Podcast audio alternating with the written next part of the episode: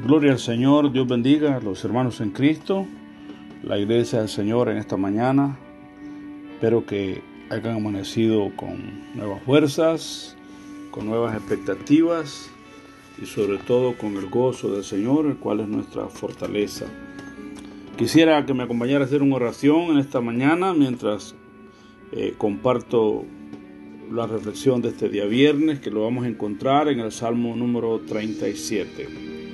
Padre eterno Dios de los cielos, Santo de los santos, justo de los justos, Dios verdadero, eterno Dios, no hay Dios tan grande como tú, Señor. Te bendecimos en esta bendita mañana, Señor, porque tú eres bueno, porque para siempre es tu misericordia, Señor. Muchas gracias te damos, Señor, en este momento, Dios mío, por tu bendita misericordia. Muchas gracias te damos, Señor, en este momento, por Cristo, nuestro Salvador y Señor, que nos salvó, nos rescató, nos limpió y a través de su sangre, Señor, nos santificó. Muchas gracias te damos en esta mañana, Padre. En el nombre de Jesús, te pedimos, Señor, que en tu misericordia puedas tú, Señor Dios mío, Padre Santo, estar con tu presencia, Señor, en cada instante de este día viernes. Padre, en el nombre de Jesús te damos gracias, gracias por tu palabra, gracias por mis hermanos, Señor. En el nombre de Jesús oro en esta mañana, si hay alguien, Señor, que está enfermo, que está triste, te pido que levante sus ánimos, Señor, y que puedas levantarlo, Señor, de esa cama, Señor Dios mío, en que se encuentra, Señor, postrado con alguna enfermedad. Padre, en el nombre de Jesús, tu palabra dice, Señor, que nada es imposible para ti, oh Dios. Te pido, Señor, en el nombre de Jesús, que puedas, Señor, sanar en tu gran misericordia los cuerpos enfermos de tus hijos y tus hijas, Señor, en Cristo Jesús. Te damos gracias, Señor. Amén, amén. Quiero hablar en esta mañana, amados hermanos, sobre algo creo que está bastante dañando a muchas personas y es la envidia. Y antes de hablar de este tema, de la envidia y cómo realmente tratar este, esta carcoma o este cáncer, por decirlo así, realmente que está devorando mucha gente. Es bien interesante que la palabra envidia, el significado de la palabra envidia, según el diccionario, envidia es un sentimiento de tristeza o enojo que experimenta la persona que no tiene o desearía tener para sí sola algo que otra persona tiene. Fíjese qué tremendo es esto. Que la persona envidiosa, hermano, desarrolla tristeza, a veces enojo, porque no tiene lo que otra persona tiene. Y este es uno de los uh, mandamientos que el Señor dio en su santa palabra, a no tener envidia. Pero sin embargo, hay personas envidiosas, hay personas con un sentimiento de tristeza que lo han desarrollado porque no tienen lo que otros tienen y desearían tenerlo. Y a veces critican, a veces se molestan cuando una persona le dije, mire, compré esto y lo otro, y esta persona va, y, oh, está bonito, pero mm, lo hubiera comprado de esta manera, lo hubiera hecho así, pero es por eso, porque está desaprobando lo que esa persona tiene, ¿por qué? Porque tiene envidia esa persona. Entonces espero que no estemos pasando por ese problema nosotros, pero si tenemos envidia, esta mañana el Señor nos va a decir en su palabra cómo deshacernos de la envidia. Vea lo que dice la palabra en el Salmo 37. Dice, no te impacientes a causa de los malignos, ni tengas envidia. Escuche esto, ni tengas envidia de los que hacen iniquidad. Porque como hierba serán pronto cortados y como la hierba verde se secarán.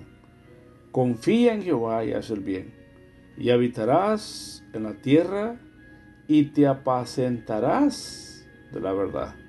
Deleítate a sí mismo en Jehová y Él te concederá las peticiones de tu corazón. Encomienda a Jehová tu camino y confía en Él. Y Él hará, exhibirá tu justicia como la luz y tu derecho como el mediodía. Guarda silencio ante Jehová y espera en Él. No te, no te alteres con motivo del que prospera en su camino, por el hombre que hace maldades. Deja la ira y, desecha el enojo. No te excites en manera alguna a hacer lo malo, porque los malignos serán destruidos, pero los que esperan en Jehová, ellos heredarán la tierra. Vea qué tremendo es esto. Una persona envidiosa, hermano, desarrolla, como dije principio, enojo. Y no solamente eso. Esa persona, como dice el verso 8, no te existe en manera alguna hacer lo malo. Esa persona con envidia, por tratar de poseer lo que otros tienen y él no tiene, puede hacer cosas equivocadas. Puede ir a mentir, a robar, a estafar, para mostrarle a la otra persona que ella también puede tener y mejor, mejores cosas de lo que esa persona tiene. Así que la envidia, hermano, es un problema bastante, bastante serio. Lo primero que tenemos que hacer, amados hermanos, de acuerdo a este, este pasaje de la escritura, dice la palabra del Señor es a no impacientarlos. A no impacientarlos. ¿Es usted impaciente? Probablemente lo sea. Igual que yo también. La impaciencia es un problema que muchas veces lo domina a cada uno de nosotros. ¿Verdad? Somos bastante impacientes. Pero este pasaje, hermano, nos habla de lo que tenemos que hacer para poder combatir la envidia. Lo primero que tenemos que hacer es confiar en Dios. Lo primero, ve el verso 3, confía en Jehová y haz el bien. Y habitarás en la tierra y te apacentarás de la verdad. ¿Confía usted en Dios? ¿Qué tanta es su confianza que usted tiene en Dios? Probablemente tenga problemas, probablemente tenga problemas financieros, psicológicos, físicos, etc. Pero quiero por un momento que por lo menos cierre los ojos y piense en todos los problemas que usted tiene, en todas sus necesidades que está pasando. Cierre sus ojos por un momento y ponga delante de su mente todas las necesidades, los problemas que usted está pasando. Son bastante grandes, ¿verdad? Ahora, compare esos problemas, esas circunstancias con la grandeza de Dios. Ahora abra sus ojos y piense, ¿qué es más grande? ¿Sus problemas, sus necesidades o la grandeza de Dios? Si nosotros ponemos a la luz de la grandeza y el poder de Dios nuestras necesidades y circunstancias, podemos darnos cuenta que vale la pena confiar en Dios. Dice la palabra que los que confían en Jehová no serán avergonzados, dice la palabra. Bienaventurado, dice el hombre que confía en Jehová. La palabra bienaventurado es feliz, dichoso, bendito, etc. Así que aquellos que confían en Dios son personas felices a pesar de que tienen problemas difíciles o enfrentan circunstancias difíciles podemos gozar de esa facultad de tener gozo y felicidad en nuestro corazón, aún en medio de nuestras dificultades, por la confianza que nosotros tenemos en Dios. Así que la primera medicina para poder deshacernos de esta enfermedad de la envidia es confiar en Jehová. El segundo consejo lo encontramos en el versículo 4 Dice, deleítate a sí mismo en Jehová y Él te concederá las peticiones de tu corazón. Escucha esto. El primer consejo que encontramos es a confiar en Dios. El segundo consejo es a deleitarse en Dios. Deleitarse en Dios es gozar de su presencia. Esa es esa palabra, deleitarse, gozarse en su presencia, gozarse en la iglesia, gozarse en el servicio, gozarse sirviéndole a Dios, gozarse en oración, etcétera, etcétera. Eso es deleitarse en Dios. ¿Qué tanto usted se deleita en Dios? A veces nos deleitamos viendo un partido de fútbol, un partido de hockey, un partido de béisbol, lo que sea. Nos deleitamos. Nos deleitamos a veces comiéndolo un buen pastel, una buena cena, etc. Pero que tanto usted y yo se deleita en Dios. No solamente nos llama a confiar en Dios, sino a deleitarnos en Dios. Que su presencia, su presencia, sea su deleite, sea su delicia, sea su delicia. Los grandes hombres de Dios, como Moisés, como Elías, David, aprendieron a deleitarse en Dios. Descubrieron ese secreto. Dice la palabra que en su presencia hay plenitud de gozo, delicias a su diestra. ¿Se da cuenta lo, lo que nos perdemos nosotros cuando nosotros no nos deleitamos en Dios? Los, deleitamos más en otras cosas, en quehaceres y esto y lo otro, pero lo que menos muchas veces buscamos es apartar un tiempo. Cristo dijo, cuando hables con tu Padre, cierra tu puerta y ora en secreto, o sea, la privacidad. Momentos de calidad. ¿Qué tantos momentos de calidad usted pasa con Dios? Así que esto ya le va quitando el poder y la energía que tiene lo que es la envidia. El tercer consejo que encontramos es a encomendar Dios. Encomienda a Jehová tu camino y confía en Él. Nuevamente aparece la palabra confiar y Él hará. Escúchate, encomienda. Cuando usted le encomienda algo a alguien es porque usted le tiene confianza a esa persona. Es porque usted sabe que esa persona no lo va a defraudar a usted. Usted le encomienda a una persona que le tenga un dinero, es porque usted confía en esa persona. No le va confiar el dinero a un ladrón, a una persona que es sinvergüenza. Usted le encomienda a alguien su casa, por ejemplo, cuando usted va a salir, le dice, hermano, hermana, aquí están las llaves de mi hogar. Quisiera que de vez en cuando, pues, pasara algún momento para ver, echarle un vistazo a mi casa, lo que sea, o aquí está mi carro, porque usted confía en esa persona. Usted sabe que esa persona, cuando usted regrese, no va a encontrar esa casa o ese apartamento todo desordenado, todo sucio o va a encontrar su carro todo aplastado, todo apachurrado ahí porque esa persona lo utilizó para andar para arriba y para abajo. No. Usted le encomienda algo a alguien porque usted confía. Hoy día tenemos eh, compañías de encomiendas que usted envía cosas para su país y cuando usted manda encomiendas para su país es porque sabe que esa compañía es responsable, es porque sabe que esa persona que le está llevando esas cosas no se las va a robar.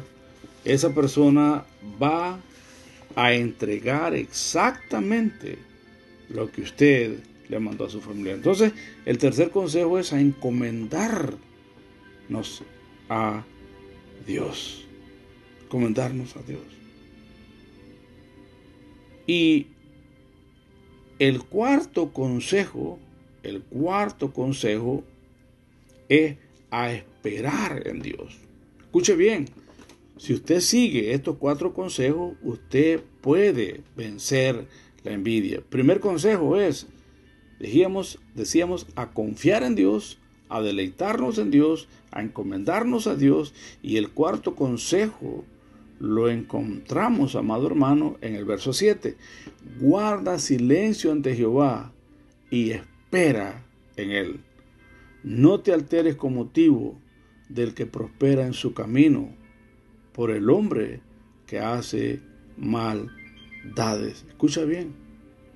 Deja la ira y desecha el enojo. No te excites en manera alguna a hacer lo malo, porque los malignos serán destruidos. Escuche, pero los que esperan en Jehová, ellos heredarán la tierra. Aquí se halla la curación positiva para la indignación y para la envidia. ¿Por qué? Porque hay personas que dicen, ¿cómo es posible que esta persona ni va a la iglesia? Es un perverso, es un mal hablado, prospera, tiene esto, tiene lo otro. Vea, si tú comparas tu estado financiero con los impíos, te puedo decir que vas a terminar en vinagrado. Porque la mayoría, mire, la mayoría de los traficantes de droga viven en tremendas mansiones, tienen yates, tienen aviones privados, etc. Si nosotros comparamos nuestra vida o nuestro nivel de vida con esa gente, vamos a terminar en vinagrados. O si comparamos nuestro nivel de vida con aquellos que hacen extorsiones, estafan al gobierno, ¿verdad? Que agarran aquí, agarran allá y esto y lo otro, escuche, nosotros vamos a terminar en vinagrados. Entonces, el cuarto consejo es a esperar en Dios. Escuche una cosa, amado hermano, amada hermana. Dios sabe bendecir y galardonar a los que saben esperar en Dios. Dice que los que esperan en Jehová tendrán nuevas fuerzas, levantarán alas como de águila, correrán y no se cansarán, caminarán y no se fatigarán. Esperar en Dios no es perder el tiempo. Esperar en Dios es valorar el tiempo. ¿Cuántas veces no hemos cometido errores por no esperar en Dios? Por tomar decisiones a la ligera y terminamos pagando graves consecuencias. Los que esperan en Dios, dice la palabra, ellos heredarán la tierra. O sea, ellos van a recibir algo, van a recibir un galardón. A su tiempo, a su debido tiempo, Dios cumplirá ese deseo que tenemos en nuestro corazón, ya sea de comprar un carro, comprar una casa, etcétera, etcétera. Y vamos a vivir confiados, hermano, con nuestra conciencia tranquila que no hemos estafado a nadie, con nuestra conciencia tranquila que no van a llegar a buscarlo y lo van a meter preso, porque eso que compramos lo, obtuvimos con dinero robado. ¿Se da cuenta? Dice la palabra que los impíos serán cortados.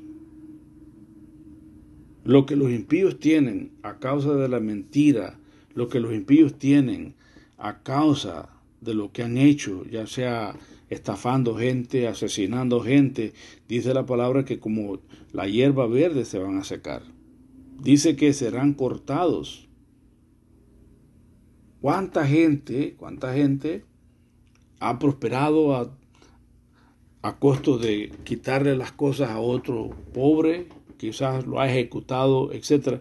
Pero vea cuál ha sido el fin de todos ellos. Abraham siempre dice la palabra que no hay fin bueno para el hombre malo, dice la palabra del Señor.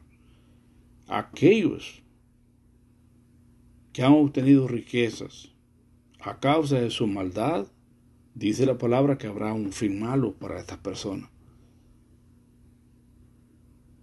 Dice la Biblia que es mejor, dice la palabra, lo poco con justicia que la muchedumbre de frutos sin derecho. Entonces, si usted quiere, si usted padece de envidia y si usted quiere vencer la envidia, Aquí están los cuatro consejos que usted tiene que seguir. Confíe en Dios, deleítese en Dios, encomiende a Dios y espere en Dios. Él sabrá el determinado momento cuándo va a mover su mano de prosperidad para su vida y para la mía. Él sabe cuándo. Él tiene un tiempo para hacer sus asuntos. Pero de algo sí podemos estar seguros que los que esperan en Dios, los que confían en Dios, los que se encomiendan a Dios, amados hermanos, ellos recibirán una recompensa. Y también, amados hermanos, aquellos envidiosos que por la envidia han obtenido cosas. Este texto bíblico nos habla de un juicio que viene para ellos. Dice que serán cortados, se van a secar. ¿Cuántas personas se les ha secado su vida espiritual? ¿Cuántas personas han sido cortados ya de la salvación? ¿Por qué? porque por la envidia de tener esto y lo otro, corrompieron sus conciencias. Y ahora estas personas están secos. Están secos espiritualmente, están completamente secos. Estas personas ya nada les motiva, ya nada les llama la atención, porque se secaron espiritualmente. ¿Por qué? Por la envidia de obtener cosas, por la envidia de comprar allá y comprar acá, sin tomar en cuenta la santa voluntad de Dios. No esperaron a Dios, no encomendaron a Dios, no confiaron en Dios, no se deleitaron en Dios. Y muchas de estas personas están pagando graves consecuencias.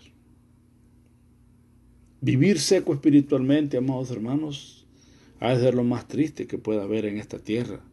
Cuando la palabra de Dios dice que aquellos que se acercan a Dios, a, Dios dice la palabra que de su interior dice que correrán como ríos de agua viva, dice, saltarán, dice, para vida eterna. Dice la palabra de Dios que aquel, dice que el corazón alegre hermosea el rostro. El que confía en Dios dice que tiene un banquete continuo. Espero que usted no esté seco espiritual. Y si usted está seco espiritual, pues entonces póngase a cuentas con Dios. Vea realmente qué fue lo que le ha causado la sequedad espiritual, que usted ya no es el mismo de antes. Todo le molesta, todo critica, todo lo ve mal. Ese símbolo de sequedad espiritual. Algo sucedió. ¿Será que la envidia, hermano, fue secando nuestra vida espiritual? Así que mi consejo en esta bendita mañana a través de este salmo de la palabra del Señor es cómo vencer la envidia. Espero, amados hermanos, que esta palabra que ha sido de bendición para su vida. Padre, te damos gracias, te bendecimos, te adoramos, te glorificamos y te exaltamos, Señor. Porque tú eres bueno y para siempre es tu misericordia, Señor.